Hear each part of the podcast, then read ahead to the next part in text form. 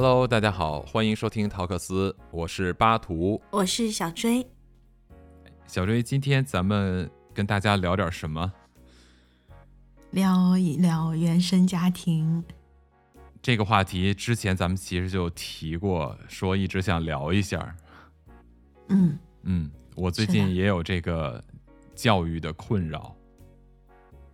哦，对啊，呃，之前我还警告过这些单身的男生，还没有孩子的，或者说啊还没有孩子的，要想生女儿觉得可爱的话，先想清楚。想清楚，那也得体验啊，是不是啊？对，你是女生，所以你在十几岁的时候，你觉得你自己是不是很难搞的那种？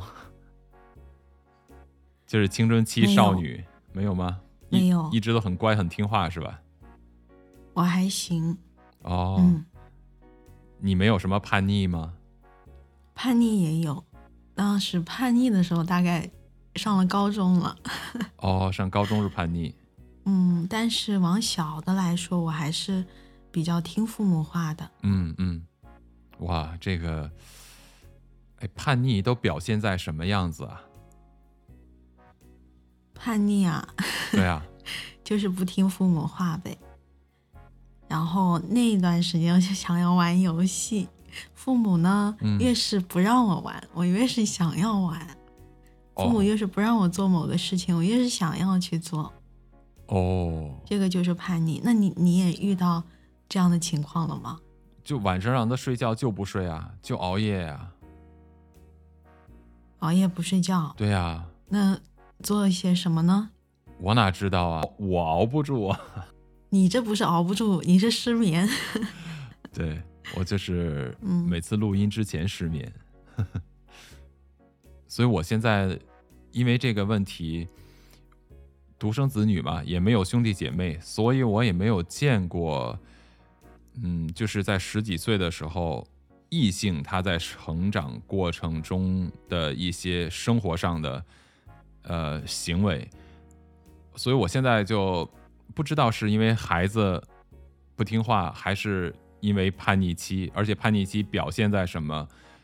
我有有的时候有点分不清楚了，因为男生的叛逆方式可能和女生不太一样。嗯，我记得我十几岁的时候，倒不存在叛不叛逆。嗯，我父母其实给我的空间比较大。我就记得我十几岁的时候脾气特别大，就很容易发脾气，算不算叛逆啊？算吗？嗯，也算吧，青春期嘛，是吧？比较冲动，哎，青春期叛逆的时候，是不是讲道理是讲不通的？嗯，你讲不通吗？哦，我现在跟孩子也讲不通啊。嗯，有没有具体的例子？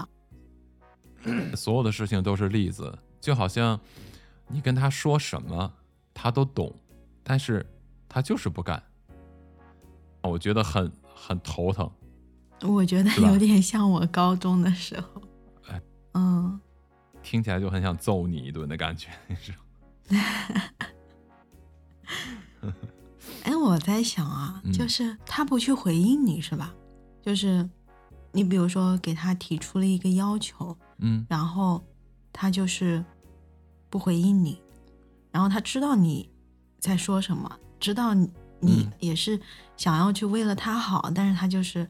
不回应你不做，就不做，对啊，叛逆，对啊，就是那种你跟他谈，他就坐那边面无表情的，在我看来是有点讥讽的样子听你说，就感觉嗯嗯，说吧说吧，反正我也不还嘴，等你说完赶紧走人，就那种感觉，就很很来气，你知道吗？来气，我觉得他会不会其实，嗯，其实我觉得如我。在那个时候的话，可能其实还是比较想要去吸引大人的注意力的。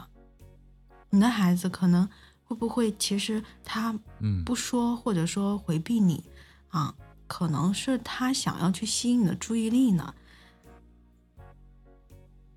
因为就是，嗯，孩子可能会比较在意自己的需求，想要父母能够看到他的需求。哎，你说的这个挺有道理的，可是我觉得我挺多的呀，我也不是，我也不是那种冷漠忽视小孩的人，而且我呢，因为我不用就是呃呃父母一样要每天朝九晚五甚至九九六的这种去上班嘛，所以我大部分的时间都是跟在生活中的，那。我也不觉得我对他们缺少关注，反而我倒觉得他们不太愿意让我关注，就觉得好像我他们需要更多的私人空间吧，所以我尽量的保持给他们的空间，而不是去过度的关注他们，所以我真的搞不懂了，都糊涂了。嗯，确实，我觉得孩子是需要空间的。是啊，但是呢，就是比如说遇到了一些事情。你会从他的角度，他需要什么去思考问题吗？嗯，会了，但是我不知道怎么算是他需要的东西，或者他到底需要什么。嗯，就是呃，似乎他们也不知道，也问不出来，所以我也不知道应该怎么去更好的把这个事情进行下去。嗯，哎，我还记得你上一次说过，嗯，一个例子就是手机的事情。嗯嗯嗯，有好多手机的事情，也哪一个？哦，哪一个？有好多好多关于手机的例子。你说的是哪一个手机的例子？就是手机一直会坏掉。哦，那个可能跟青春期没多大关系吧？我觉得他从小就那样。就用东西就坏，用东西就坏。你问他为什么，他说不知道。就是说，你问他，你第一句话就是问他的为什么。对我，我倒不是说问他为什么。比如说，他说啊，手机坏了。我说，哎，怎么坏了？他说不知道。我就很来气。那我在想啊，就是如果说我们可以从他的角度去思考他的需求的话，那比如说这个手机坏了的话。以他的需求，他是否在需要一个新的手机？如果说他不需要，那是嗯一回事儿。如果说他需要的话，那么我们再继续说下去。就是如果说还需要一个新手机，那你会是嗯会给他去买，但是呢，就是要让他知道，就是父母赚钱都是不易的。从这个角度去说，这样子他会不会更加好的去爱护这个手机？但是我就觉得，在谈话的过程当中，要站在孩子的角度去思考问题多一点，这样子容易让他可以跟你表达他自己内心的想法。因为孩子嘛，他在情感上面也是希望你去照顾他的感受的，而不是就是你去问他为什么坏了。嗯嗯，这个可能就是一个结果，就是一个。过程，嗯，他为什么会把手机弄坏了？嗯，但是没有考虑到他的需求，会不会以后如果说站在他的角度去想一想，会好一点？嗯，开始让我进行思考。我觉得你说的很有道理，有的时候。嗯，我觉得家庭教育或者教养吧，又要教又要去养这两件事情，有的时候真的很拧巴，就很纠结。它比处理外边的事情要复杂的多。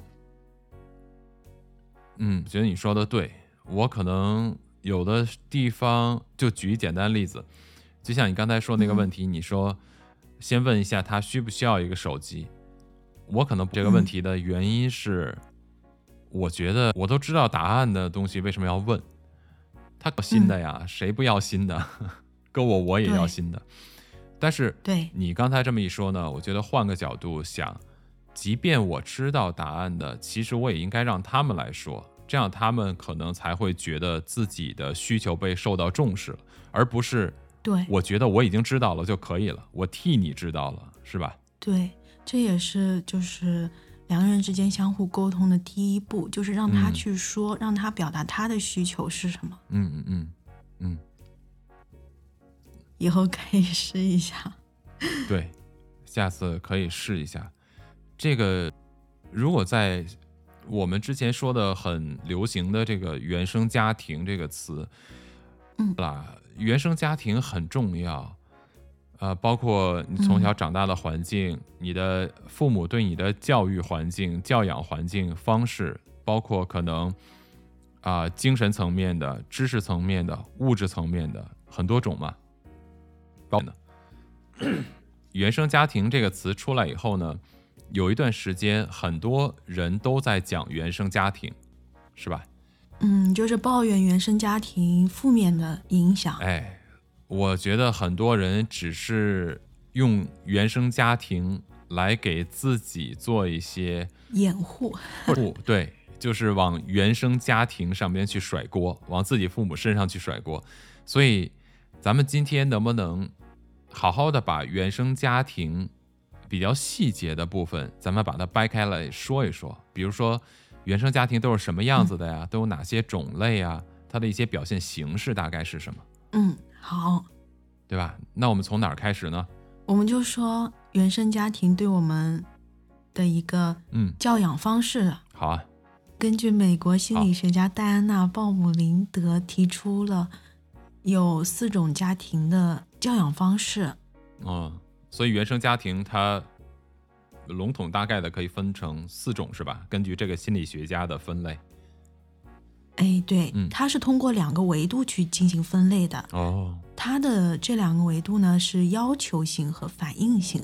有的家长呢可能是对嗯孩子要求比较高，或者说是会嗯对孩子的行为去建立一定的标准，那么他这个就是要求性有高有低。嗯但是还有一个维度就是反应，就是家长对于孩子嗯接受的程度，还有对孩子需求的一个敏感程度，这个是反应性，也有高有低。那么它根据这两个维度呢，分成了四种类型，它有分专制型，然后放任型、权威型和忽视型。嗯我觉得我们的父母在家庭的教养方式当中，至少我的父母吧，这个四种类型都会有一点儿。哦，嗯，我觉得不完全是某一个类型，但是这某一个类型他们都会有一点。那哪一个嗯偏多呢？我觉得肯定不会是全部都包括的。嗯我我在想会不会是，比如说你的母亲偏向于哪一种类型多一些，你的父亲嗯可能是哪一个方面或者哪一个类型多一点儿？我觉得我的父亲专制型比较多一点儿，权或者说，嗯嗯嗯，嗯、我的母亲可能偏权威型比较多一点。哦，嗯，可能忽视型啊，放任型啊，就是我我爸可能是专制加忽视，然后我妈可能是嗯。放任加权威，就是互补了，真的有有一点互补，好吧，因为就是嗯，嗯，那我先聊聊我自己吧，好，就是我觉得，我们说原生家庭给我们的影响，哎呀，就是负面的，可能说的太多了。嗯嗯，那么，我想聊一聊正面的影响。嗯其实我觉得，我父母其实给了我非常大的安全感，从哪个方面的？因为从他们相处中，我可以感到他们的相处模式是非常和谐的。从小到大，我几乎就是没有印象他们两个在我面前大吵过、吵过哦架。哦哦，嗯，呃，我唯一有印象的是，可能我学生时期，我父母可能一两次大吵过，但是他们是把我的房门给关起来的，就是不会在我面前吵，但是嗯隔着房门我也听到了。嗯嗯嗯，因为其实后来读了幼儿教育嘛，我其实知道的，父母如果说吵架，在孩子面前吵架，那对孩子来说，他其实内心是非常无助的，也是非常恐惧的，因为他不知道该怎样去面对，也不知道该怎样去嗯缓和父母之间的关系。嗯哼，所以就是我还是比较喜欢我父母的一种相处模式的，他们就是会相互体谅了，嗯，夫妻之间嘛，就会为了一些生活琐碎的事情、小事情拌嘴，这是非常普遍的。然后我父母呢，他们就是，嗯，会退让，就是一方不说话。然后当我爸，比如说我爸他不说话的时候，我妈自己就会意识到，哎，自己有点过了，然后就过去了，事情过去了，然后就好了，就很自然而然的就好了。这是我感觉到他们相处非常和谐的一点，就是可以相互的去包容，他们会一起去做做事情，而不是一个人一直承担的去做。嗯嗯嗯。呃，就比如说。我妈妈腰不是特别好，然后我爸就会多承担一些弯腰的活儿，比如说就是拖地呀、擦地呀，我爸会承担一些。相处模式啊，我的父母他们会相互的去体谅对方，嗯嗯，相互的去包容对方。就比如说他们遇到一些。小事情，嗯嗯，会拌嘴嘛？因为夫妻之间，嗯，小事情、琐碎的事情是特别多的，那么拌嘴也是非常正常的一件事情。对，他们做到的就是，就是比如说，当他们因为一件小事情而拌嘴的时候，嗯嗯，我爸他不说话了，然后我妈她也就有的时候会意识到，哎，自己说过了，那么她也就会，呃，不说话了。就还有呢，他们给我的感觉就是会一起去做一件事情，而不是说，嗯，家务活一直一个人去做。嗯嗯嗯，会相互的体谅吧。就是我妈呢，她腰不太好，那么我爸呢会去承担一些就是弯腰的事情，就比如说拖地，比如说比如说擦地，嗯嗯，然后或者说是。我爸有的时候比较马虎嘛，比较粗心，有的时候会把手给割破了，然后，嗯那我妈就会去洗碗。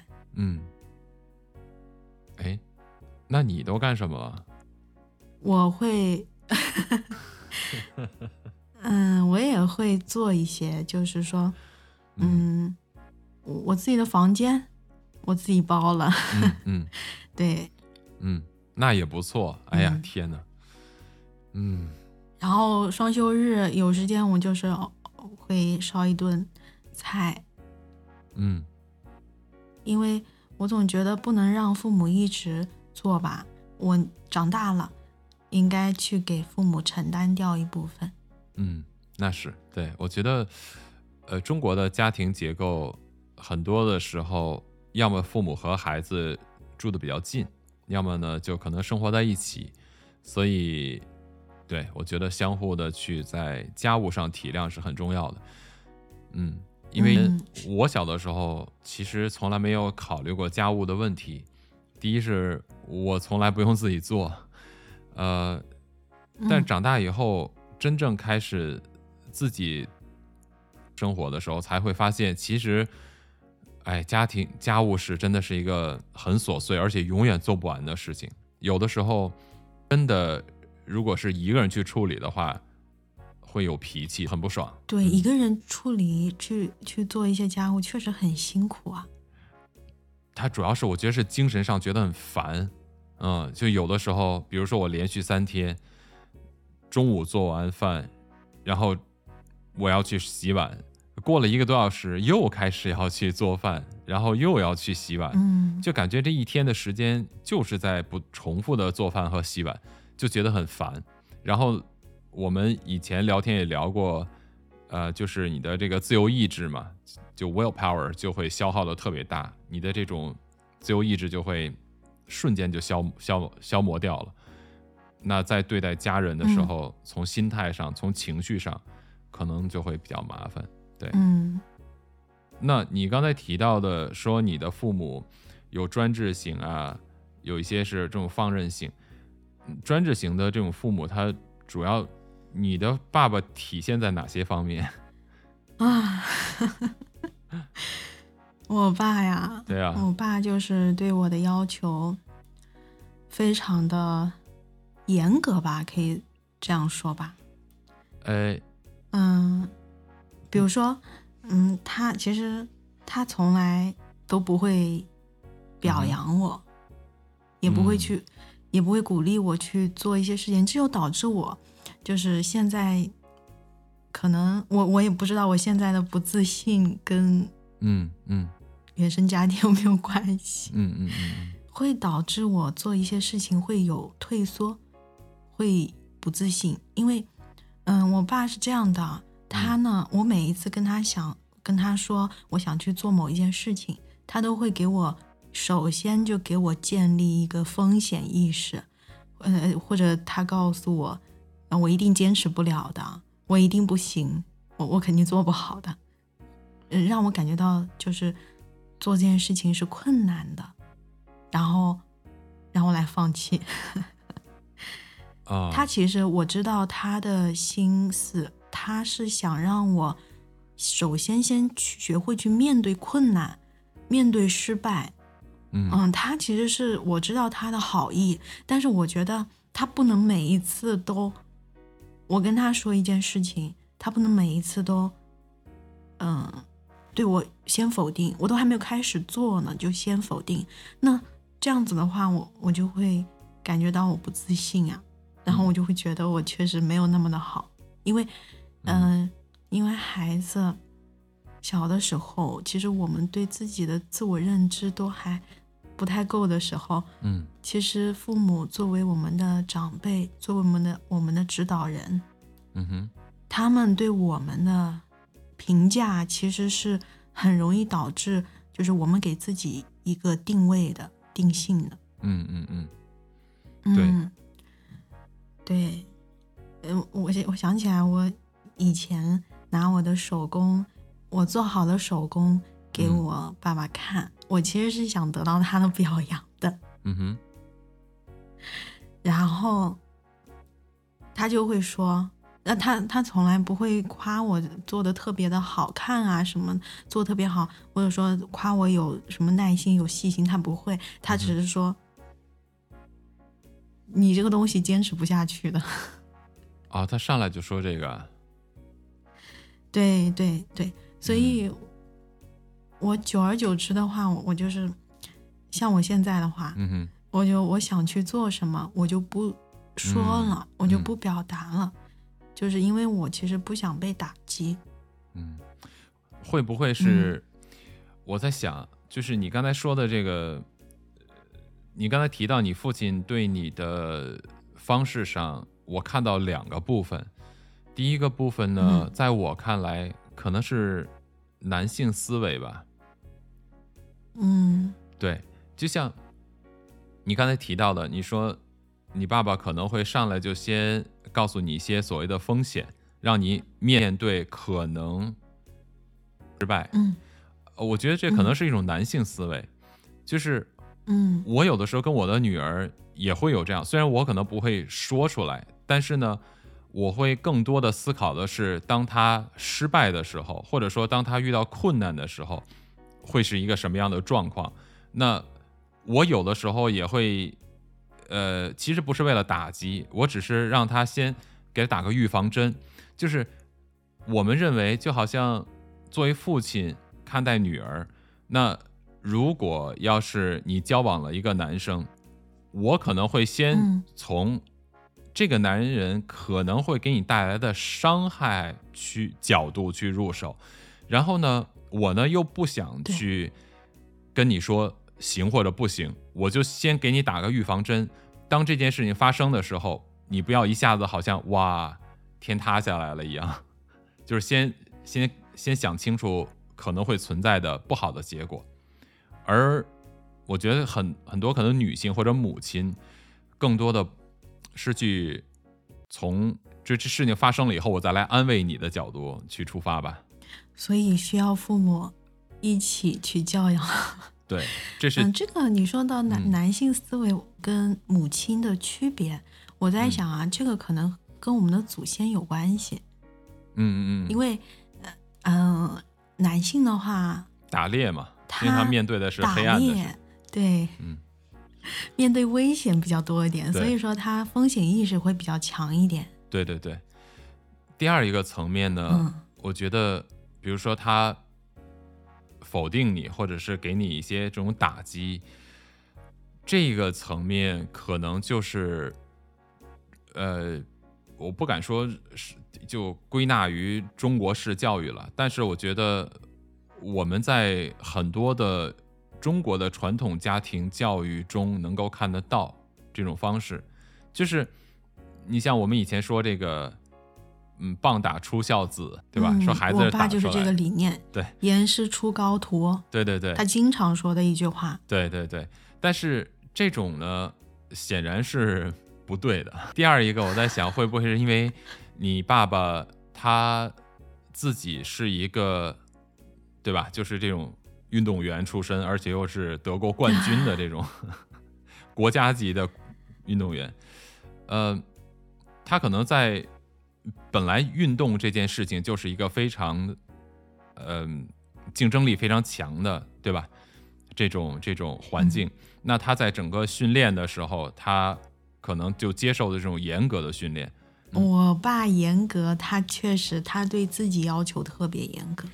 对，嗯，导致我其实我在工作当中，我也会有一些完美主义，我对自己的工作要求我也很高的，就是之前做，呃，不管是做数数据也好，写文章也好，我都会检查好多遍，包括写文章，我都会反反复复的去看，然后因为每一次看都会补充点内容进去嘛，嗯哼，这点有点就是强迫症一样的。没有，你是出生在两个这种嗯冠军的家庭，所以父母都是这种运动员的冠军，所以你有这种强迫症很正常，很正常是吗？很正常因为。我爸他、嗯他的工作就是一丝不苟的，而且都是精益求精的那种。嗯，因为我爸呢，他呃吃过苦，嗯哼，就是嗯嗯扫过煤，然后他大概是十五六岁的时候，然后他从他的家乡到这边嗯。挣钱，然后嗯。同时呢，他还要养我姑姑。嗯嗯嗯，所以因为我我爸我父亲很小的时候，我奶奶就去世了，哦，所以说他我爸是非常能吃苦的，嗯。所以他对自己要求特别严格，他就嗯是靠打拼嘛。嗯，而且我在想，他的成长嗯经历可能导致他不太善于去表达情感。对你，知道，男人有的时候是这样，很奇怪啊。在我看来，很多可能西方的男性，他们从小呃接触的这种家庭教育以及情感表达方式上，我觉得要比东方男性更更加的懂得表达一些。而嗯，我觉得东方男性，尤其是东亚地区的男性的话，就是觉得好像莫名其妙，就跟我跟孩子一样，有的时候我想去跟孩子表达情感的时候，我就会自己觉得呃，这怪怪的，你你你就起鸡皮疙瘩那种感觉，你。所以有的时候，我们就会选择用相反的方式去表达我们的这种关心和爱护，嗯、就有一种自然的感觉。我其实，在不断的在克服，但是我我其实能理解你的父亲了，嗯嗯嗯，嗯，对。那你的母亲呢？对，体现在什么样的一个权威上面？啊，既权威又严格的，而且还慈爱的这种感觉。其实我妈妈嗯哼，她给了我们很多的包容，嗯而且我妈她不仅能够包容我的嗯不足的地方，她也能够包容我爸嗯，有一些做的不够好的地方。她其实她很能体谅我爸的辛苦，就是嗯我记得小的时候，嗯嗯嗯他下了班，晚上还有应酬要出去吃饭呢，嗯他完全可以不顾着我们，完全可以去，嗯、直接去吃饭嘛。嗯。但是他会疯狂的骑自行车回家，然后给我们烧好菜，然后再骑自行车出去吃晚饭应酬。你爸爸，我妈。哦，你妈妈，对我妈为我妈知道我父亲我爸爸工作很辛苦，嗯。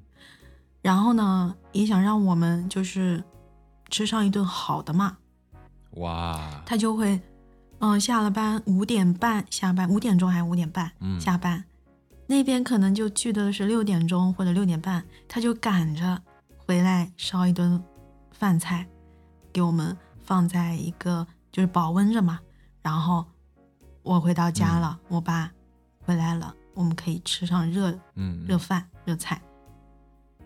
嗯他体谅我爸，其实完全可以我爸做的，就是小的时候，嗯嗯，对我妈可以完全不管的，但是她就是很能体谅，嗯，对，其实在我小的时候，基本上烧菜啊都是我我妈妈做的，哦，但是我现在我爸退休了，他们是一起做的，就是他们现在就是能够相互去体谅，所以我让我觉得非常的好，给我很多的呃榜样吧。嗯，所以你在你以前的，因为我记得看原生家庭这个，首先原生家庭这个说法，我我没有找到对应的来历了，但是呢，我找到的一本书，它是美国的一个心理学家写的书，可能就是你说你刚才提到的这个心理学家，他的书的写的叫好叫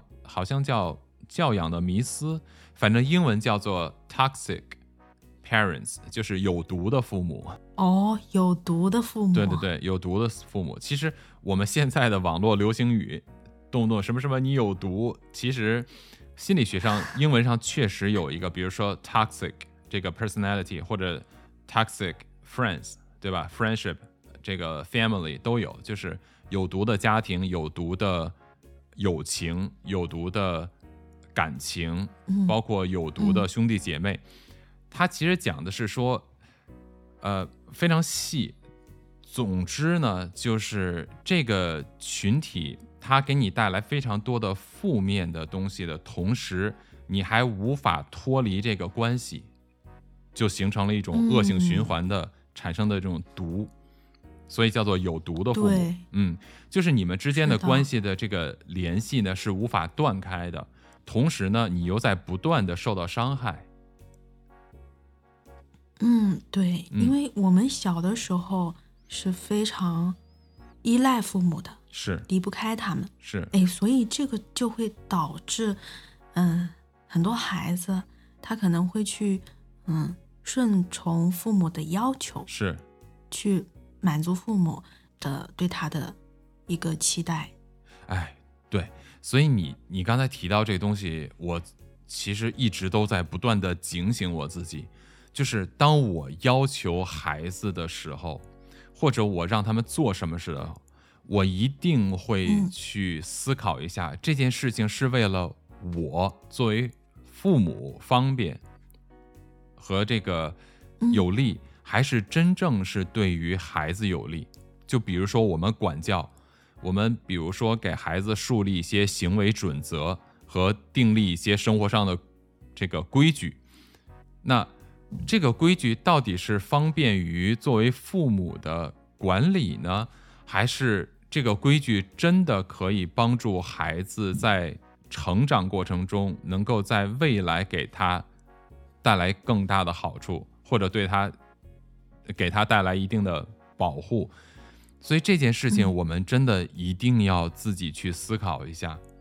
有的时候，嗯我们所谓的为孩子好、给孩子定的规矩，实际上是为了方便于我们自己对他们的管理，对，是吧？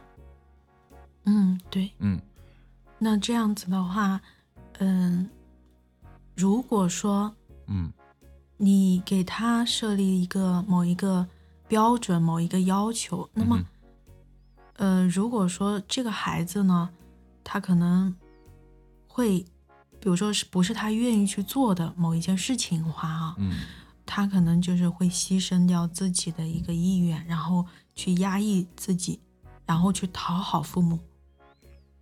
对对对，我现在我我基本上跟我的孩子在这一点上是这样，他们其实觉得我有时候有点烦，但我觉得可能现在他们还不太懂事，呃，慢慢的，我我也能明显的感觉到了，这一年左右吧，就比去年要好很多，比两年前就好更多，就是我跟他们讲的很清楚，当我跟他们说一件事情的时候，他们老觉得我很烦，因为一个事情我要说好多好多话。他们觉得为什么你要跟我讲这么长时间？我还想去，呃，干我的事儿。后来我就跟他们讲，我说呢，因为我不想给你们下达一个命令，我想告诉你们为什么我会这么想让你们去做，原因是什么？嗯，对你们有什么样的好处？对我来说是什么样的感觉？我的出发点是什么？我说我，我听起来好像对你来说很麻烦，废话很多，但是。最主要的原因是因为我不想作为一个命令的下达者，用我的身份、权威和家庭结构中的这个位置来强迫你去按照我的话做。我说，我希望你们长大以后有一个独立的人格，对于别人告诉你应该做的事情，你们应该有自己的思考，该不该去做，到底是对对方好，还是这件事情对我好？我觉得很重要，因为在我看来。这个我觉得对于教女孩子更重要。嗯，你是权威型父亲。我希望我是权威型的父亲。嗯，我看一下权威型的父母的特点是什么？高要求、高反应，然后呢，他们会规范孩子的言行举止，有明确合理的要求。你就是。同时呢，他们会主动关爱孩子，然后同时也能够耐心的倾听孩子的需求。嗯，照这么来看的话，我确实有一些，啊，大部分确实是，嗯，激励他们的成长，我基本上都会去鼓励他们做他们的事情。同时呢，我也有点像你父亲这一点，就是当他们跟我说，比如说我们家老三。他之前跟我说，他想学键盘，想学弹琴，嗯，但其实他特别擅长，就是其实每个人都有一定的天赋嘛，就是比较擅长于什么事情。老三呢，就是天生的就特别适合舞蹈类的，不管是从舞蹈的动作，以及在舞蹈的感觉，包括你从一个看。一个舞者跳舞的这种感感感受上，我是一个外外行门外汉。那我有三个女儿，就很明显，他跳出的舞就看起来我就会像跳舞，其他的更像做体操，就没有这种感觉。但是他跟我说他想学键盘，那其实他呢是三个孩子里边，嗯，这要偷偷说，不想让他听见。他是三个孩子里边相对来说最没有长性的哦，所以你知道你会弹钢琴，所以你知道弹钢琴的话需要很多的练习和耐心和毅力，是不是？嗯。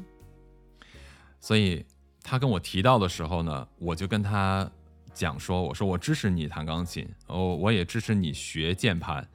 我说，但是呢，我们要等一等，呃，因为。”你呢，自己要去先感受一下，键盘到底是因为你最近很喜欢听这些韩国什么天团呀，什么韩国这些偶像，呃，偶像团体，对，到底是因为你看了他们的一些才艺，你感兴趣呢，还是你真的很喜欢键盘？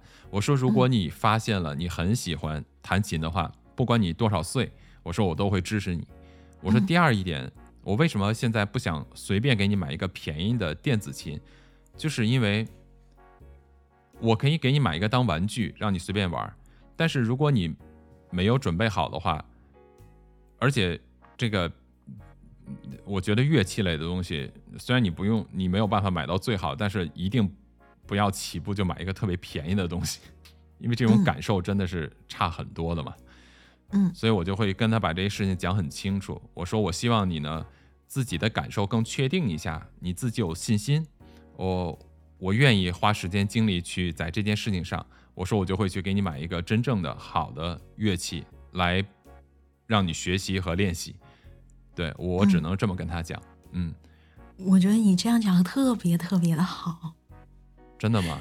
对你，你一方面也是支持他的，鼓励他。你首先就是支持他，鼓励他，告诉他，对，等他想清楚，等他嗯思考清楚了，那么会给他一个好的钢琴。哎，我想到了我一个同事，他的女儿呢特别特别喜欢跳舞。哦，然后他也是这样的，他就是会让他想清楚、思考清楚了，到底是一时兴起呢，还是说就是真的想要长期去嗯坚持做这件事情。然后他会去告诉孩子，呃，这个跳舞是比较辛苦的，因为要压腿、压胯，这样都会有疼疼痛嘛，孩子很难坚持的。对，哎对，我觉得这样子的说法非常的好。那现在他还在思考吗？后边就没有再怎么提过。前一段时间我们又无意中聊起来，我又提到了，我说钢琴这个事情我没有忘。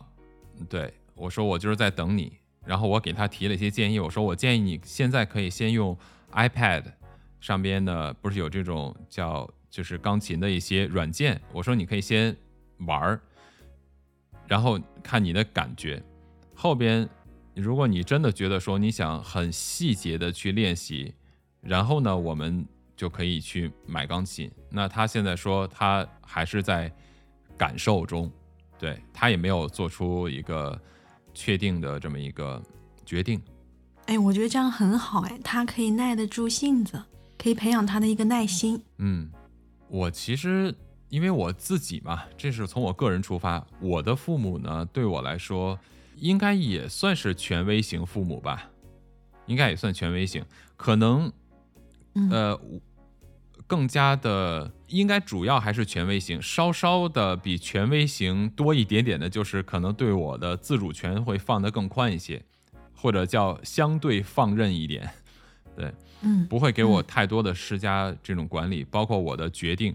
哪怕我做的决定是错的，哪怕我造成了损失，嗯，其实我的父母其实都帮我去承担了这些嘛，嗯嗯，那可能就是因为我觉得我的父母对我小的时候稍稍的有多了那么一点点的放任，所以我现在教我的孩子的时候呢，可能就会稍稍的收紧这么一点点的放任。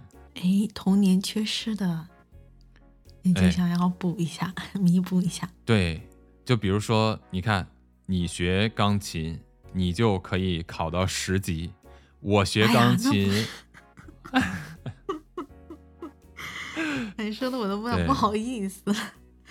呃，不管好不好意思，我学钢琴，我到现在连个卡农可能都弹不下来，对吧？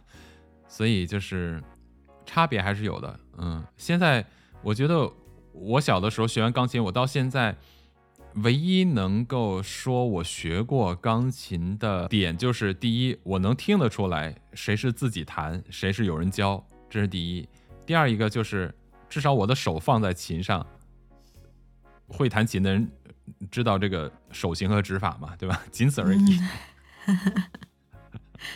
嗯，对，对，除了这个以外，你看。对，就没有了。对我，我可能现在连指法练习都没有办法完整不错的弹下来了，所以，对这个就是我觉得小的时候，呃，父母过于的支持我的偏好喜好，没有加以这个约束，更加对对对对对更多一些的约束。嗯，可能，嗯，尤其我妈妈吧，我爸妈其实都是，我爸爸是完全的信任我，就是觉得。给我有很多鼓励，他就是说，哎，我儿子以后肯定这个东西没有问题，那个东西没有问题，所以我是不缺乏这种自信心的。但同时呢，因为少了一点点对我的约束，或者少了一些约束好的适合的方法，我觉得我从小就会变得一点过于的按照我的喜好去进行选择了。所以你看到现在，咱们做播客，为什么我这么没有长性？就直到做播客，呃，咱们两个一直录，我就觉得算是我人生里程碑吧。因为我到现在为止，从精神层面还是非常有兴趣，非常想去不断的去拓展，想去创造更多的播客的节目和栏目。对，这个也是我在训练我自己的一部分吧。嗯嗯嗯，我妈妈呢，基本上就是给我很大的空间让我进行选择，而且我做的选择她都会支持，不管嗯嗯，我现在其实反思了，不管对还是错，她都是支持。那她有没有说过不行的？也有，也有。我妈绝大部分的时候都不会反对我的想法，但是呢，她有的时候就非常坚决。比如我说一什么的，她说她马上就那不行。但这种很少，嗯所以当她说那不行的时候，那我直接就放弃了。对我就不会再继续往这个方向去想了。嗯嗯嗯，对，因为你妈妈先，首先她会有一个非常明确的判断，这件事情对，可不可以做。其实我觉得这样子的教育方式非常好的一点就是，它能够给你足够的空间，让你呃嗯独立自主的去做一件事情，去完成一个任务，给你有一个足够的呃主体性吧。对对对对对，呃，我觉得对于家庭教育里边，就看到我自己的亲戚家也是这样，包括我的表兄弟姐妹。那我的嗯。表姐，我跟你讲，什么叫做有毒的家庭？这个是我看到我印象中最深的一个。嗯呃，在别的地方，咱咱们就不多说，咱们就以自己这种成长环境来讲，我觉得中国大陆最多的这种有毒的家庭都体现在什么方面？就是父母过度的去干预孩子的生活，是吧？嗯就是这种专制型父母啊，他可能是这种，呃，以前我们这种农耕文化的这种，呃，家长制度，嗯，对吧？嗯比如说一个大家族，然后有小家庭，有家族的族长，从上而下的这种管理方式，嗯，所以就造成了呢，他有这种父母专制的这种感觉。对，因为嗯、父母想要掌控孩子，对，就是天下没有父母的不是，就这种，无论父母做的对还是错，出发点都是为孩子好，真的是这样吗？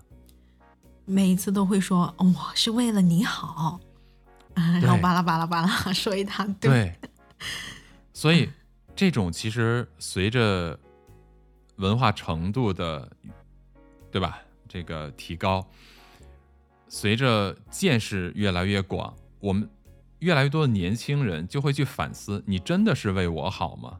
还是说你所做的一切都是给你带来更大的好处？就像我刚才提到的，我每一次都会很小心的提醒我自己，我对孩子的要求是为了方便我，还是为了孩子好？我觉得这是有特别大的差别的，是不是？嗯嗯嗯，对，嗯而且他们干预孩子的生活太多了，这种毒一定要注意。我的表姐，她现他比我还大，现在都四十多岁了，嗯他直到今天依然单身。嗯就是四十多岁，他现在生活在加拿大温哥华，然后即便他四十多岁了，现在每天都要跟他妈妈通电话，都要告诉他妈妈一天他发生的事情，就是我姨呀。然后哦遇到任何的问题，都要征求他妈妈的意见和建议，由他妈妈来做决定，然后他去执行。你说这是不是有毒？过于依赖了。他就完全没有一个呃独立决定的这个能力啊！现在四十多岁，完全没有。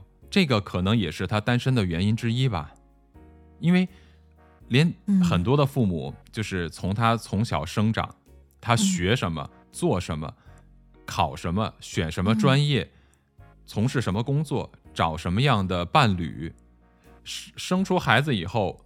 怎么教孩子，怎么带孩子，怎么养孩子，全部都由父母来进行决定。这种家庭真的是很可怕，而且他还有这种情感勒索，更严重的这种毒性很强的，就是他会用什么去勒索你？比如说，我把你养这么大，我这么辛苦，你就这么对待我吗？就这样的话，情感勒索。啊、对对对，甚至还有一些要死要活的。哦，要死要活的，有你嗯这个不光是在中国，其实在呃很多地方都有，这是一个家庭教育社会的问题。你像在那个《教养的迷思》这本书里边，他其中就提到过一个案例，他就说过说，呃，有一个母亲，她对孩子就是这种专制型的，而且是渗透到他是成年以后的人生中。那这个他的儿子呢，结婚了，但是呢，他的母亲特别不喜欢他的妻子，他的父母都不喜欢他的妻子，所以他们结婚六年了，他的父母都不承认他的这个妻子。嗯，有一次呢，他的妻子病得很重，那又赶上他母亲的生日，而且他们住在不同的州啊，还挺远的，嗯其实相当于我们两个很远的省份。结果他儿子就给他母亲打电话说他的妻子病了，那能不能这一次就他过生日就先不去了，或者晚点再去？结果他母亲跟他说的说，如果你要是不来，我就死，我就死给你看，就这种。说我的生日你都不来参加，那我还活着有什么意思？结果他没办法，他只能抛下他重病的妻子，还是去呃参加他母亲的这个生日。这个就让我想到了中国很多男人的愚孝，老是打着孝顺的旗号，其实就是来掩盖男人自己的懦弱，以及这种强势型父母或者这种这种有毒的母子关系，对吧？我、嗯我觉得这个其实是我们自己平时应该去注意的一个事情。是的，我觉得就是你刚才也说到你表姐是吧？然后嗯嗯，其实我觉得我们长大了以后，嗯，因为每个人都会成长嘛，那我们的思想想法也是需要成长的。其实我们在成长的过程当中是需要去改变我们的一些想法的，就是我们小的时候是为什么会依赖父母呢？对于专制型的这些嗯父母的话，是因为嗯我们离不开，我们没有独立的人格，我们没有办法去生存，离离开了他们。那么我们长大了，我们就可以保持独立的一个生存嘛？那这样子的话，嗯嗯，我们就是需要去跟他们去沟通。就比如说小时候，嗯，就是依赖我们的父母，会比较讨好他们。但是长大以后，我们可以去，就是让自己把我们自己的想法，我们想要去做什么，我们自主的想法去告诉嗯父母。那么怎么告诉父母？我觉得这个是需要你们之间，就是他们之间建立一个非常良好的一个沟通方式，怎么去沟通，然后啊，沟通其实非常重要的，就是是我们和就是父母相互之间情感联系的一个桥梁。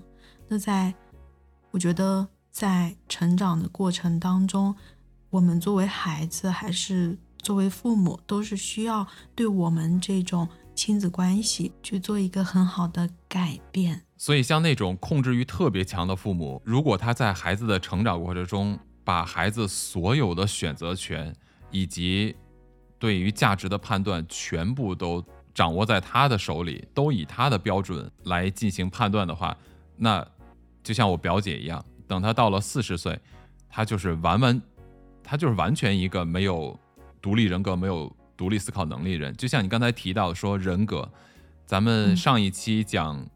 呃，MBTI 那个心理测试提到了荣格心理学，那嗯荣格不就是非常明确的定义了一个人格吗？嗯就是荣格对人格的定义是说他的思维方式加上他的行为方式才能叫做人格，他怎么思考，怎么做事情，就是他的人格。所以，孩子在小的时候，我们在行为上对他们进行限制，同时在思想上对他们也进行限制。那这两个加起来以后，他就很难形成自主的人格，他没有自己的思考，没有自己通过思考来决定的行为，他的行为方式是由父母来进行判断对错，他的思维方式更是由父母来进行判断，这个就特别恐怖。这是我表姐的例子。我表弟呢，也是有类似的例子，他的父母对他也是控制欲非常强。哦，就是所谓的管教非常严格，尤其是在他小的时候，一直到这个小学到初中的时候，非常非常严格。嗯，就是动不动就一顿揍，就那种感觉。他小时候经常被打，不听话就被揍。那他会不会比较压抑自己的情绪啊？是的，他，你看他从小学开始就一直是我们呃平时说的那种人家的孩子，好孩子，呃中队长、大队长、三好生，学习成绩好，就这种。但是等他上了初中以后，就开始叛逆了。就不行了，管不住了。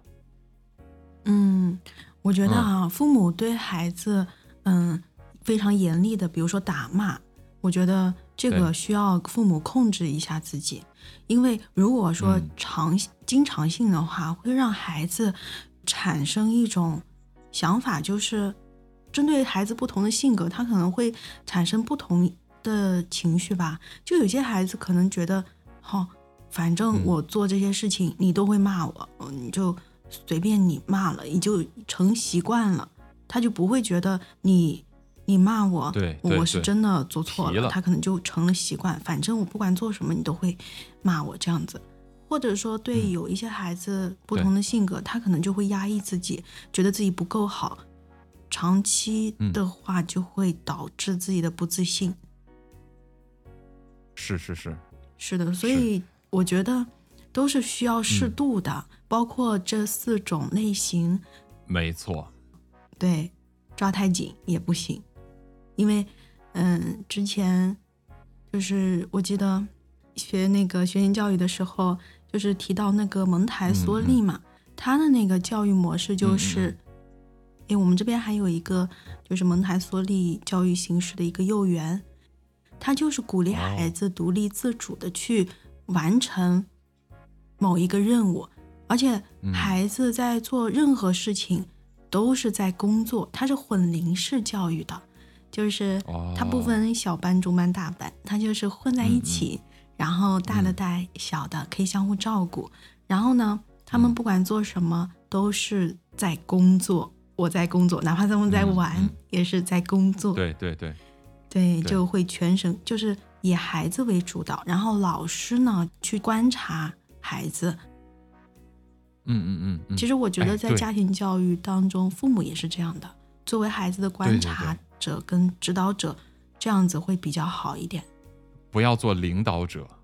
哦，对。对吧？真的真的，父母在家庭教育中作为观察者和指导者，我觉得特别好。如果作为领导者的话，就非常麻烦了。对。嗯，哎，由于时间关系呢，我觉得我们要把很多呃话题要延续到我们的第二集来跟大家继续的分享，因为我觉得家庭教育和原生家庭这一块是特别大的一个话题，我也觉得我们应该花更多的时间，能够更加的深入的去讨论一些中间的细节，你看这样好不好？好，好。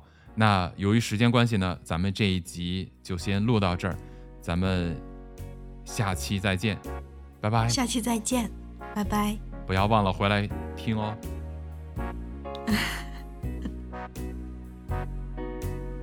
所以这几种方式呢，就要张弛有度，可松可紧，可长可短，是吧？对。我觉得最开始咱们大概有十多分钟都是在说我我那个那点事儿，那个实在不行的话，我可以把它剪掉。哦，你你觉得有影响剪掉，没有影响的话都留着也可以啊。行，那长一点就长一点吧。哦，或者分两期也可以吗？实际上上期太短了。哦，可长可短。有。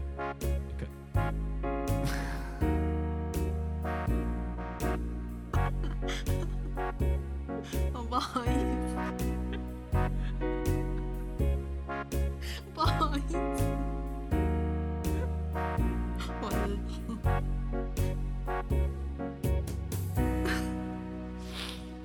脸红吗？啊，脸有没有发烫？